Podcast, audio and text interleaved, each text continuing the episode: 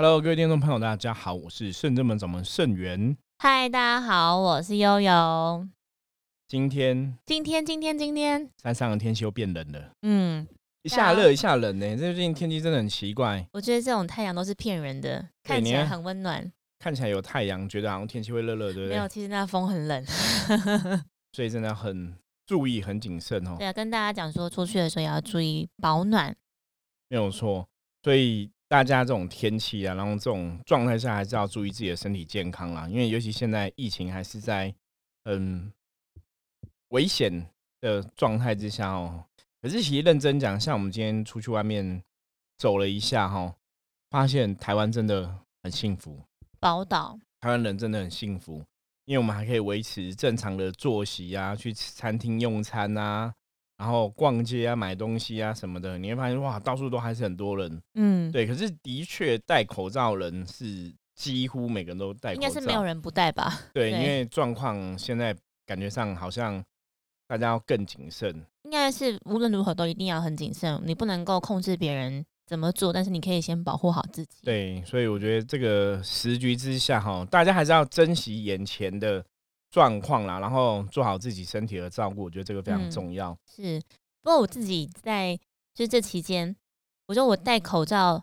当然不能比起那些医护人员，因为他们戴那些面具或什么的，没有像他们防护这么这么严密。他们就是因为他们戴些东西，他们是长期、长时间都要戴，所以其实有算是另外一种副，就是副作用吗？就是你眼睛都会有那个勒痕，然后甚至会有湿疹什么的。对我觉得那其实是非常很辛苦很辛苦的。然后像我自己，我个人啦，我自己是戴了那个口罩，反而是那个也是就是这边容易很容易过敏。对啊，像我小朋友也是啊，戴口罩，因为上学嘛，然后坐公车什么都要戴嗯口罩，交通对，对运输工具都要戴口罩，也是长青春都特别多哈。是，但是后来想想，这个比起这一些小粉刺、小过敏，我觉得能够让自己健康平安，我觉得那个那一些东西好像也不算不算什么。对自己安全，然后也保护别人的安全呢、嗯哼我觉得现在这个非常时期，大家就是辛苦一点是很重要的。对，好，我们今天接着又来跟大家聊聊用听的进香去。今天要聊到我们哈前几天去这个拜拜的行程嗯，我们去的第二间宫庙是台北松山奉天宫。奉天宫，很美。我那时候去，那台北朋友有没有去过哈？我觉得台北有几间庙其实都还不错。台北松山奉天宫，我觉得是其中一间我们觉得是很值得去的大庙。嗯，对，因为它的磁场能量其实真的还是蛮不错的。很好，那奉天宫的主神是拜谁？也有知道吗？是拜玉皇上帝。没有错，它的主神主要是玉皇大帝吼。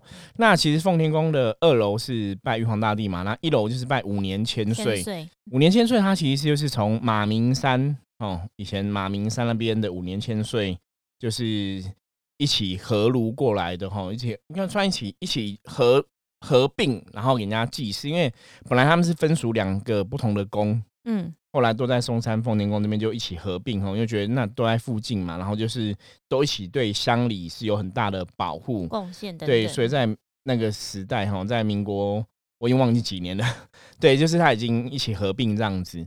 所以我们去嵩山奉天宫，其实最主要基本上是为了拜玉皇大帝去的。那其实有些时候你来看一些庙的名字啊，你看它名名称，你大概就可以猜得出来这间庙的神是什么样的神。哦，比方说，哦，天后宫是拜谁？妈祖，对，大家看到天后宫就就知道是拜妈祖嘛。嗯对，那有的是什么？像台南很有名新营太子宫，太子，对，在太子嘛，对不对？那奉天宫有没有？这个奉天承运，这个天它带就跟这个天有关系。嗯比，方说，它有的可能是玉皇大帝，是，对，那有的它可能有的会有王爷千岁，因为王爷千岁有他们是奉天去那个哦当巡捕大人，就是哦下凡体察世间民情，嗯，对，类似这样子吼。比方说，他们有了这个奉天，就是代代理天的话，像比较有名南昆生代天府啦，哦，所以奉天就是奉玉皇大帝的子命吼，这个天的最大的神是玉皇大帝的子命，所以大概从这个名称可以推敲出来，这个庙的神是什么样的神。我想说，呃，如果是常听我们 podcast 的朋友、听众朋友们，应该应该有听过师傅在奉天宫的一些小故事。对，可是搞不好忘记了。那可以请师傅在这一次的这一期节目当中跟大家来分享。我觉得简单再讲一下，之前应该有讲过了。有对，那主要其实奉天宫比较特别哈，我们这是再重新讲一次，因为大家可能很难去找以前听过的再听过哈。主要是因为以前奉天宫是我刚开始接触灵修的时候。其实跟这个灵修的师兄他们一起去哈，目前灵修是跟着这个九天龙凤宫。那我们刚才讲嘛，九天你看到九天知道这个神是跟九天有关系嘛？那九天的神大有几位？比方说九天玄女，哦，然后九天应元雷神普阿天尊，哈，这个就是大家比较常知道的。还有九天四命造君，哈，都是九天的神，大家比较了解。那一般因为龙凤的意思，哈，阴阳，哈，乾坤，哈，这个九天龙凤宫指的。大家应该会比较了解，如果你来接触修行的话，讲就是九天玄女了哈。所以就跟我们刚刚讲一样，你从一个宫庙名称就可以知道它的神是什么样一个体系。像我们是圣真门嘛，我们的神令跟圣跟真很有关系。对，那道教道教有圣真仙的说法哈，所以圣真门的神就是跟圣真仙有很大的关系哈。那这个因为我们之前也大概介单介绍过，我们这里就不特别在赘述。所以我以前在灵修的时候，其实就有去过奉天宫，然后那时候就是拜玉皇大帝。嗯，那其实拜玉皇大帝感觉是真的还蛮不错的，毕竟你会觉得玉皇大帝是最大的神嘛，对，神格很最高的神，对，那普天之下一切都在他的掌管之中，所以什么样的事情其实都是吼以老天爷为主嘛。以前人家讲提供提供，对不对？嗯，我讲老天爷，其实通常讲的就是玉皇大帝哈，就指他而言。所以，全普天之下的事情，基本上都是他在管理的，他在安排这一切事情。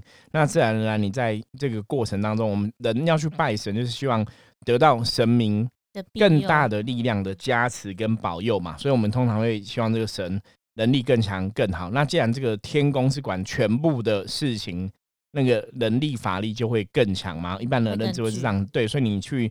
求老天爷帮忙吼，这个有时候对大家来讲是很习惯的事情。对，因为古时候你可能不认识别的神，可是你真的要要拜天公。古时候人很容易就是香拿起来就朝天拜嘛，就是要拜天公这样一个概念。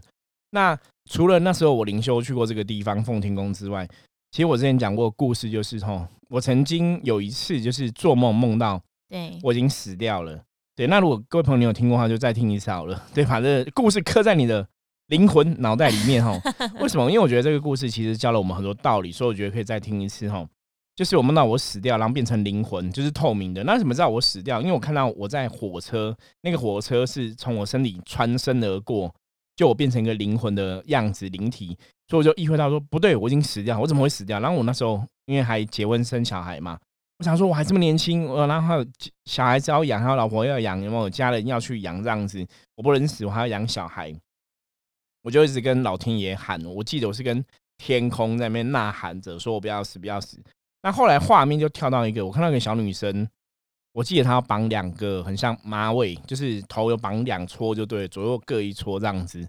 对，应该那应该不是马，应该是辫子啦。嗯，对啊，我麻花辫那一种，应该是啊，因为我忘了，因为太久了，那已经麻花辫，就小女生，很可爱小女生。然后她手上拿很多千元大钞。我记得他一叠大概有十万，就是大概蛮确定，就一叠有十万这样子。然后他就拿很多叠，然后他他的意思是说，你有需要就可以跟他直接拿。那我就跟他拿了两叠。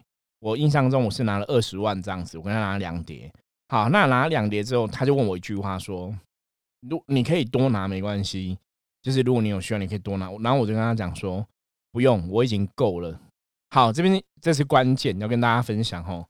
其实我们常常讲梦，梦是人的潜意识的一个显现，嗯，所以基本上在梦里，好像很多以前你看那种什么间谍啊那种影片，有没有？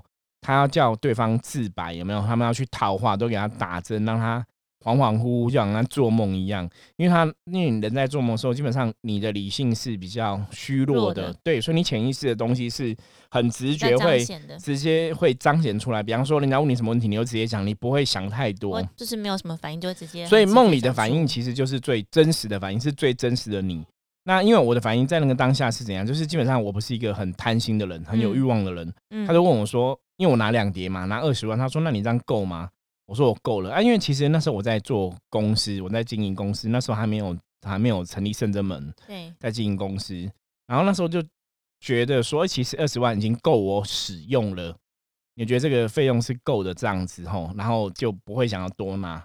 对，那我曾经跟很多朋友开玩笑的，我说起来的时候当然会后悔嘛，就觉得你可以拿更多嘛吼。那其实我我忘记那个时期，其实后来没多久之后，好像就已经成立深圳门了。可在那个时候梦到那个梦的时候啊，醒来的时候啊梦。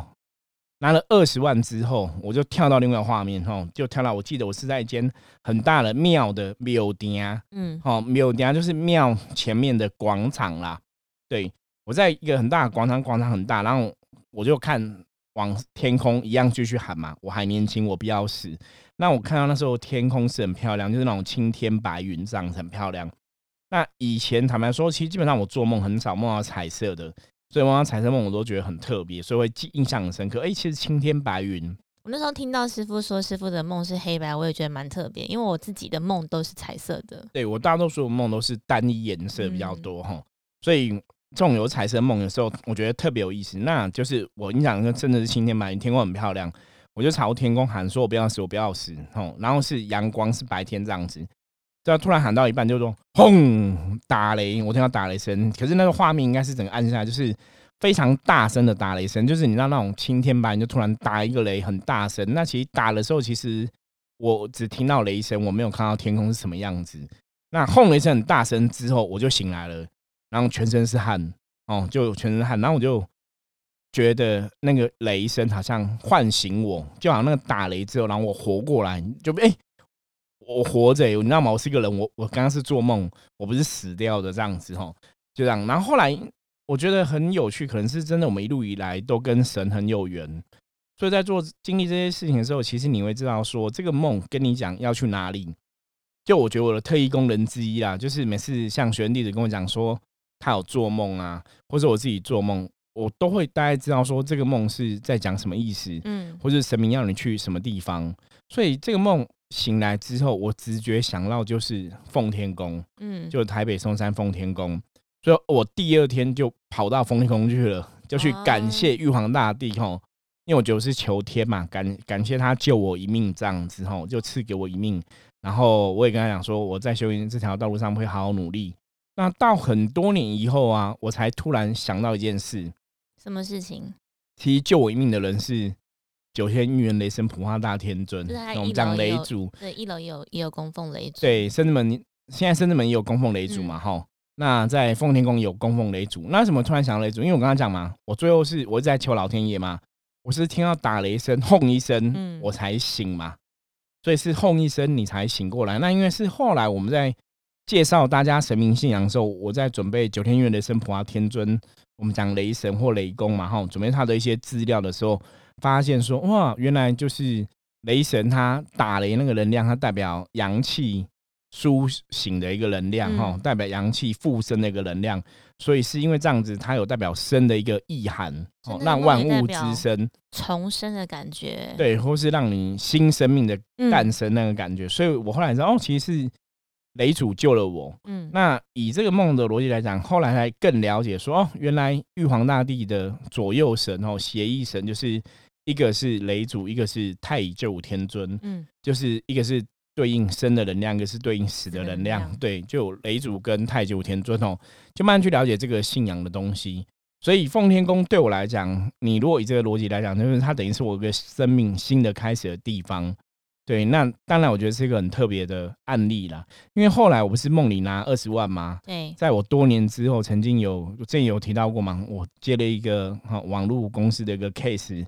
也拿到二十万的现金哈，所以梦里的钱真的现实也拿到了，我觉得这是非常神奇的。那这些事情其实它都不是同个时间发生，它是可能比方说做梦是更早之前，然后可能在后来的某年某月某一天突然发生，你拿了个二十万的支票之类的，我才突然去回想到说，哦，我以前梦过这样的梦，嗯，对，所以我觉得一切东西是很有趣的，嗯，那这都是有连接性的，对，所以风铃宫对我们来讲就很特别。那当然一样，我们今天用听的金香去跟大家讲哈。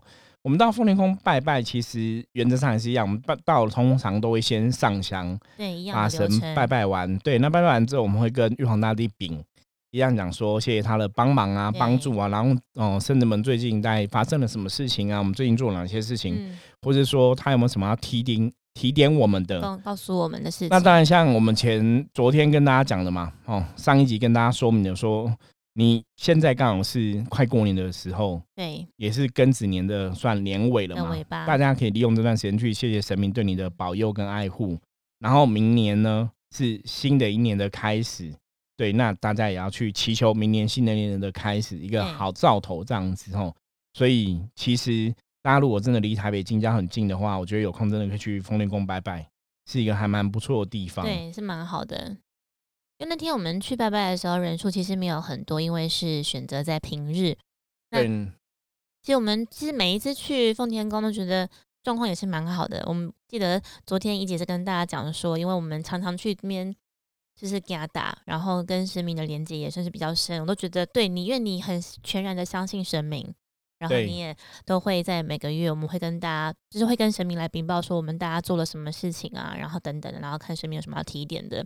然后此外也是想要跟，也会把握时间静下心来，然后跟神明做一个算是能量上的互动吗？然后去感受，我觉得蛮好。是，然后我觉得这是信仰很重要的事情。我们常常讲能量这种东西是你要去嗯接触的，甚至你要去驱使的，你要去行动的。嗯，所以拜拜这种事情，我常常很多学生说，拜拜到底在拜什么？或者有些信徒说，哎、这样拜拜会不会有感应？什么事情等等之类的，我都说信仰这种东西，你真的要自己去接触。我跟你讲，只是我自己的感觉嘛。对，可是如果大家没有自己真的亲自接触的话，其实你的感觉可能会有限。就像可能师傅之前举例过，我跟你讲说，那个巷口的面超好吃的，一定要去，那个面真的超好吃。可是都是因为是我自己吃过，所以我知道。那如果你自己你跟别人讲，别人没有吃，你也很难去体会说到底有多好吃。对，所以其实大家可以自己去尝试一下看看哦，我觉得那个感觉会比较客观。对，所以我们去丰田宫，其实一直以来感觉都还蛮不错的。那其实每个地方都有拜玉皇大帝嘛，哈，很多地方都有所谓的奉天宫，都有拜玉皇大帝的地方，或是玉皇宫之类的哈。那去这种地方拜玉皇大帝，其实你会觉得有些地方的玉皇大帝啊，其他能量感觉真的不太一样。我们以前曾经很认真去思考，比方说有些地方玉皇大帝，你觉得那个玉皇大帝是很严厉的，有些地方就觉得他很很像慈父，嗯，有些地方就觉得好像是他的行宫。好像是他哦办公的，呃，就是他出去游历、暂时休息的地方。有些地方觉得好像是他办公室一样，哈。我觉得大家也可以自己去体验一下，就是去感受看看，对感受看看到底在什么地方的玉皇宫或者是什么地方的奉奉天宫宫，会给你这样的感觉，哈。嗯不同的庙有不同的感觉。那我觉得台北松山奉天宫，我们其实以前在那边的感觉都觉得那边是很像是玉皇大帝办公的地方，对，所以那个感觉也是蛮特别的。那到那里其实一样都会问嘛，他有没有什么要给我们的指示啊？新的一年，或者说最近这个月嗯，给我们要什么一个指示这样子？对，那我觉得听众朋友应该很想要了解，也很想要知道说，那到底玉皇上帝给了我们什么提点跟指示，可以跟大家分享。好，在奉天宫玉皇大帝跟我们讲了什么？他讲了说，很多时候啊，你求神一个事情啊，之所以哈没有顺利完成，嗯，其实不是神明没有保佑、没有帮忙，而是说你在这个事情上面来讲，你的基本功并没有真的做到。比方讲嘛，我们今天假设你今天要跑一个百米好了，嗯，那你跑百米，你要跑到百米，你之后你才会有所谓的成绩嘛。对，可是你可能只是跑六十公尺之后，然后你就说，哎、我为什么没有成绩？你要怪老天爷都没有帮忙。其实因为基本上你要跑到百米才有成绩啊，老天可能帮助你，让你跑很快。可是如果你只跑六十公尺之后，跑很快的六十公尺，你还是不有不有成绩。旅程。对，所以基本上有一些基本的东西是你要自己先完成。所以有些时候，我们比方说你在职场上、工作上你觉得不顺遂，然后在感情上面你觉得不顺遂，或者在财运上面不顺遂，很多时候是你可以努力的地方，其实你都还没有努力够，或是你没有真的为自己去打拼。所以神明的帮助力量，也你会没有感感觉没有感受到。比方说你你今天求财了，求神明给你，好，比方说求工作好了，像现在年关将近，可能有些人在换工作嘛。会大家你可能求工作，求完工作之后，然后你你也不去上网投履历，你也不去找工作，那你求完工作之后，你可能只是开放你的履历，然后就躺在家里等。对，你觉得哦，我求神了，神说会保佑我，对，神会保佑我，我求神了，神说会保佑，然后我都不去找，那你在家里等等等等，你搞不好怎么等都等不到工作来。说是天助自助者嘛。对，所以玉皇大帝其实讲了一个重点，就是说这一次跟我们讲的重点是跟大家讲说，如果你的事情没有顺利，其实很多时候真的不是老天爷没帮你，而是你自己，其实你没有那个行动，所以他们也帮不了。如果你今天找了求老天爷说帮你找一个工作啊，哈，可以求职顺利的话，你求了之后，然后你很努力在投履历，很努力去找一些面试的机会，嗯，那老天爷在帮你的时候，那个机会可能就会更大哈。比方说，人家可能投了二十个履历才会有一家面试，你干嘛投二十履历会有十家面试？嗯，对，所以你自己要为自己努力。所以这一次去丰田宫，主要玉皇大帝讲的重点就在这个地方。就像是尽人事后听天命这样。对，可是人事的部分，你真的要为自己去努力，而不是说你只是在那边讲而已，在那边求神。因为很多人常会怪神说：“啊，我都来拜了，我也投了很多，对我很多香油钱的，然后为什么我拜了，我求了，我也丢到行杯了，我也慈悲哈，神明也答应了哈，也应允了，可是为什么这个事情还是没有很顺利？”没有很圆满这样，所以那个时候通常很多时候是因为你自己真的不够努力啦。所以刚刚有一讲到嘛，天助自助者吼，就是你自己要先为自己努力之外，老天爷再来帮你，那个才有意思。嗯，我后来有跟另外朋友形容过，我说那就像什么？那就像说我刚刚不是讲嘛，跑步嘛，对不对？对。你今天如果是靠自己，搞不好你跑步一直都是逆风的，你就会很辛苦。可是你求个老天爷帮忙，老天爷帮忙你，他可能你还是要跑嘛。你还是要有行动，可是他可让你的风变成怎样顺风，对你就会跑得更轻松。所以老天爷是一个助力、帮助的力量，可是他很多时候其实主导的力量都在自己身上。嗯，我觉得大家对信仰要这个认知很重要，或者是其实它是一个很简单、很基本的智慧。对，因为对信仰的认知要很清楚，要很正确。我觉得要很正确。好，你比方说像我们圣人门伏魔师，我们要怎么让自己能量变好？当然，我们也会求神帮忙嘛，对不对？可是前提通常是我们要怎样？你要练功嘛，要。你要打坐嘛，你要念经嘛，所以，我我们还是要付诸行动啊。你没有付诸行动的时候，那些东西都不会实现。我记得之前深圳门的神有讲过哈，比方说我们求身体健康，深圳门神有说过，如果说你自己每天都没有真的爱护自己哈，比方饮食有注意，然后你都没有运动，都没有照顾好自己的身体，那当你身体不健康的时候，基本上来讲是怎样？你救自全，你自己造成的，不是神明没保佑你哦，因为神明教了你很多方法，对，去练自己的身体，教了你很多方法去照顾你自己的状况，所以如果你自己的状况不好，那是你自己要去负责的，你自己没有珍惜，也没有爱惜，对，然后你自己要为自己努力嘛，嗯。哦，所以我觉得这是今天奉天宫最主要跟大家讲的，就是每个人都要为自己付出努力，每个人都要为自己付出行动。你才能去期待老天爷对这个事情有加分的保佑，有帮助力量在后面推你一把，那这个事情就会鱼帮水，水帮鱼，它就会更顺遂。可是如果你自己没有为你自己的事情做任何努力的话，做任何付出的话，那在圣人们的系统之下，或是在我们接触的这些神的说明之下，你自己都没有为你自己付出行动，没有为你自己付出努力的话。有时候老天帮忙你的力量不是他不帮，其实也不是很有限哦，是他帮了很没有，他帮了很多，可是你感受不到哦，是自己感受不到。对我刚刚讲嘛，他可能一样给你很大的顺风在那边推嘛，可是你就是站在那边如如不动啊，你也不行动，所以你风很推，你一直这么坚定，对，所以你就觉得哎很凉很凉，可是你就不行动，你还是不会前进啊。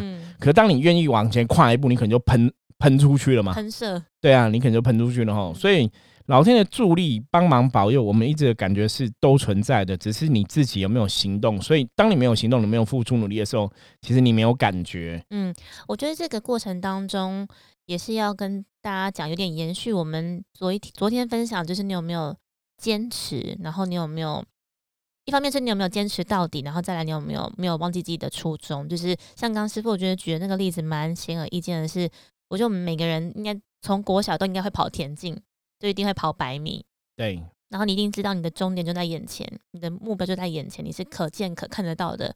可是你如果没有起跑跨出那一步，然后以及你没有持续完成跨出很多步，然后到抵达终点的话，你是不会完成这一个竞赛的。没有错。我觉得这个过程当中是你也是要坚持到底，然后知道没有目标在哪。对，所以大家其实要知道哈，就像我们今天跟大家提醒的。你一定要为自己的方向、为自己的目标、为自己做一些努力哈，做一些行动，做一些付出。那你祈求事情，再加上老天的帮忙，它自然而然就会越来越顺。对，我觉得可能举一些可能比较更贴近的例子，因为讲修行好像大家都觉得很远，或是要讲求神，又觉得好像没有这么立即。那假如说，因为每个人其实都会，就是说会身体会微恙，会生病、感冒等等，或者是身体一些不适。那如果身体不适的话，你知道你不舒服，可是你没有去看医生，那你不看医生，对，你或是你能会自然或是你有没有好好休息，多喝水之类的或者是，你甚至看了医生，可是你没有吃药，对，那怎么会好？没有就是你，应该要去听从人家的指示，然后你也要有耐心的把药吃完，然后像刚刚师傅说，你可能也要稍微知道自己的状况，然后好好的休息等等的，你才会才有办法完成这件事情，吧就是把病治好嘛。虽然说可能有一些呃病症是需要一些时间去走完一些疗程的，但我觉得是那都是一个过程。然后另外一种说法是，可能最近大家都想要去做就是健康生活，譬如说想要减肥，或者让自己的体态也比较好。那当然，坊间很多人都会吃那种像是减肥药、减肥餐等等的那种，可能要求快速，或以前以前不是很有名会用抽脂吗？都是那种比较侵入式的那种是比较比较伤害。但现在大家都会推养生，你要吃的健康，然后你要知道你自己吃进去什么东西，这样子。那也不是你一天就会达成那个你想要的体态，一定也都是一周、一个月，甚至到半年、一年，都是要时间去累积的。我觉得可能像这种例子的话，如果你很知道自己要干嘛，然后知道自己的想要的样子是怎样的面貌或怎样的形状的话，我觉得要去做好像就没有这么困难。对，可是前提我们最后为大家统整一下，就是、嗯求神，神必然会保佑你，神必然会护佑你。可是这个前提是，如果你自己为你求神的这件事情付出一些努力的话，嗯，付出一些行动的话，那个保佑跟庇佑的力量就会更强，你感受会更强烈。可是如果你只是单纯求而已，可是你自己没有为这个事情，然后你求这个事情做任何努力，做任何付出跟行动的话，那这事情必然而然它容易就会不顺遂。嗯，所以哈，希望大家可以从我们今天用听的进香去哦，有学到最后最重要的这个道理，我觉得那就会非常值得了。嗯，OK，那我们今天节目就到这里。大家如果有任何问题的话，或者喜欢我们的节目的话，欢迎加来，然后随时给我们取得联系，然后也介绍分享给你的朋友听。我是深圳门掌门圣元，我是悠悠我，们下次见，拜拜，拜拜。